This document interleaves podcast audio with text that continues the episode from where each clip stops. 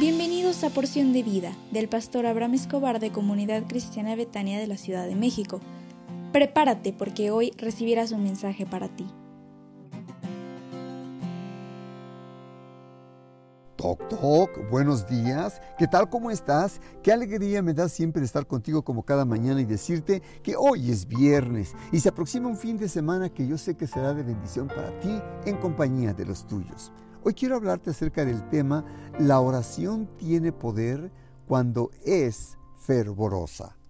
Así que la oración que resultó en la liberación de Pedro en la cárcel dice Hechos 12:5 que los de la iglesia seguían orando a Dios por él con mucho fervor. De la misma manera fervorosa que oró la iglesia por Pedro, así oraba Jesús en Getsemaní. Dice Lucas 22, 44, y estando en agonía, oraba más intensamente y era su sudor como grandes gotas de sangre que caían hasta la tierra. Así también oró Elías en la cumbre del monte Carmelo, descrito en Primera de Reyes capítulo 18. La oración fervorosa es la que está inflamada por el fuego del Espíritu Santo. Recuerda que el aire frío queda abajo y que solo el aire caliente sube. Muchos creyentes consideran que es necesario tener un adecuado balance en nuestras emociones cuando oramos para no caer en excesos que resulten escandalosos y que lejos de resultar en la edificación de los creyentes terminen por lastimar la fe de algunos. Las emociones son parte legítima de nuestra personalidad, ¿sabías tú? Y deben tener una participación activa en nuestra vida de oración. Podemos concluir más bien que una oración de poder será una oración llena del fuego del Espíritu Santo y se expresará con todo fervor emocional. De todos modos, las emociones son un medio de expresión y no un fin en sí mismo. Y debemos cuidarnos de toda forma de emocionalismo.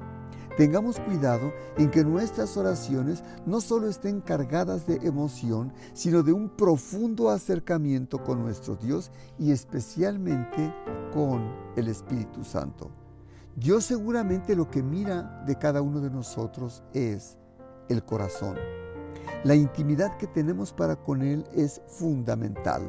La Biblia establece que el que mira desde las alturas mira nuestros corazones y conoce lo que hay dentro de nosotros. Así que la oración fervorosa debe ir cargada de un toque de Dios en nuestra vida y más cuando vivimos cerca de Él, el Señor apreciará nuestro ruego y nuestras súplicas. Aquí extraemos otro principio. No te aflijas cuando no experimentes emociones profundas en la oración. La fe es una actitud de la voluntad que expresa, sea que sientas o no que Dios está allí, sienta que, sea que sientas o no que Él te oye, su palabra te dice que Él te oye y te contestará, porque Dios está contigo. Deseo de todo corazón que tengas un excelente fin de semana y te invito para que asistas con nosotros el próximo domingo 14 de agosto a las 10.30 de la mañana a una cita especial de celebración en el templo. Tendremos una reunión especial para casas de salvación. Así que Dios te bendiga y te esperamos con mucho cariño en la casa de Dios. Sonríe porque Dios te ama. bit down.